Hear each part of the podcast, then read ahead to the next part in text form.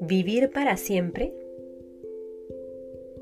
Soy Mónica Ibáñez y esto es Palabra Viva. En el nombre del Padre, del Hijo, del Espíritu Santo. Amén.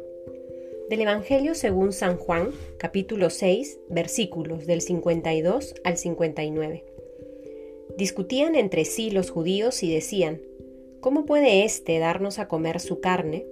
Jesús les dijo, En verdad, en verdad os digo, si no coméis la carne del Hijo del Hombre y no bebéis su sangre, no tenéis vida en vosotros.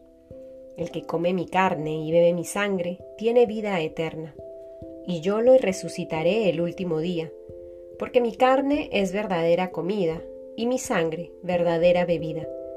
El que come mi carne y bebe mi sangre permanece en mí y yo en él. Lo mismo que el Padre que vive me ha enviado y yo vivo por el Padre. También el que me coma vivirá por mí. Este es el pan bajado del cielo, no como el que comieron vuestros padres y murieron. El que coma este pan vivirá para siempre. Esto lo dijo enseñando en la sinagoga en Cafarnaúm. Palabra del Señor.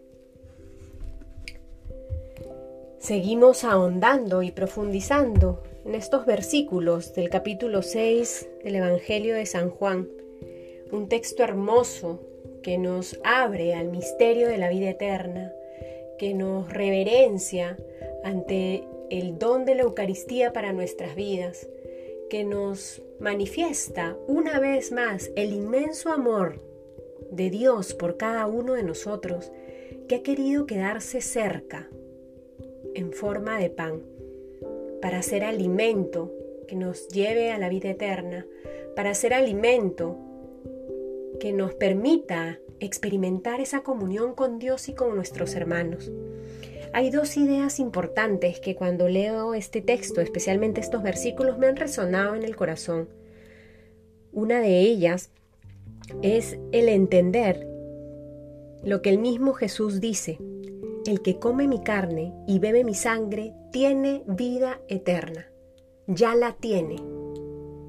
Comulgar con el cuerpo de Cristo es experimentar aquí en la tierra el cielo.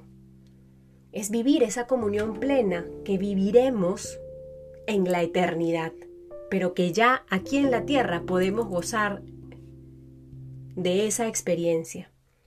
Y por otro lado, en otro versículo el mismo Jesús va a decir, el que come mi carne y bebe mi sangre, permanece en mí y yo en él. Permanecer en Dios, permanecer en su amor, permanecer en su corazón. Comer la carne y beber la sangre de Cristo nos da vida eterna y nos permite permanecer en Él. Estar cerca de aquello que sostiene nuestra vida, estar en el amor. Eso es un fruto de la Eucaristía para nuestras vidas. Qué bonito que en este día podamos agradecerle a Dios por cómo es su amor tan cercano a cada uno de nosotros. Como decía hace algunos días, en algunos países, especialmente aquí en Perú, no tenemos la bendición de participar de la Eucaristía en este tiempo. No podemos ir a misa en semana, no podemos ir a misa los domingos, no podemos adorar a la Eucaristía con nuestra oración.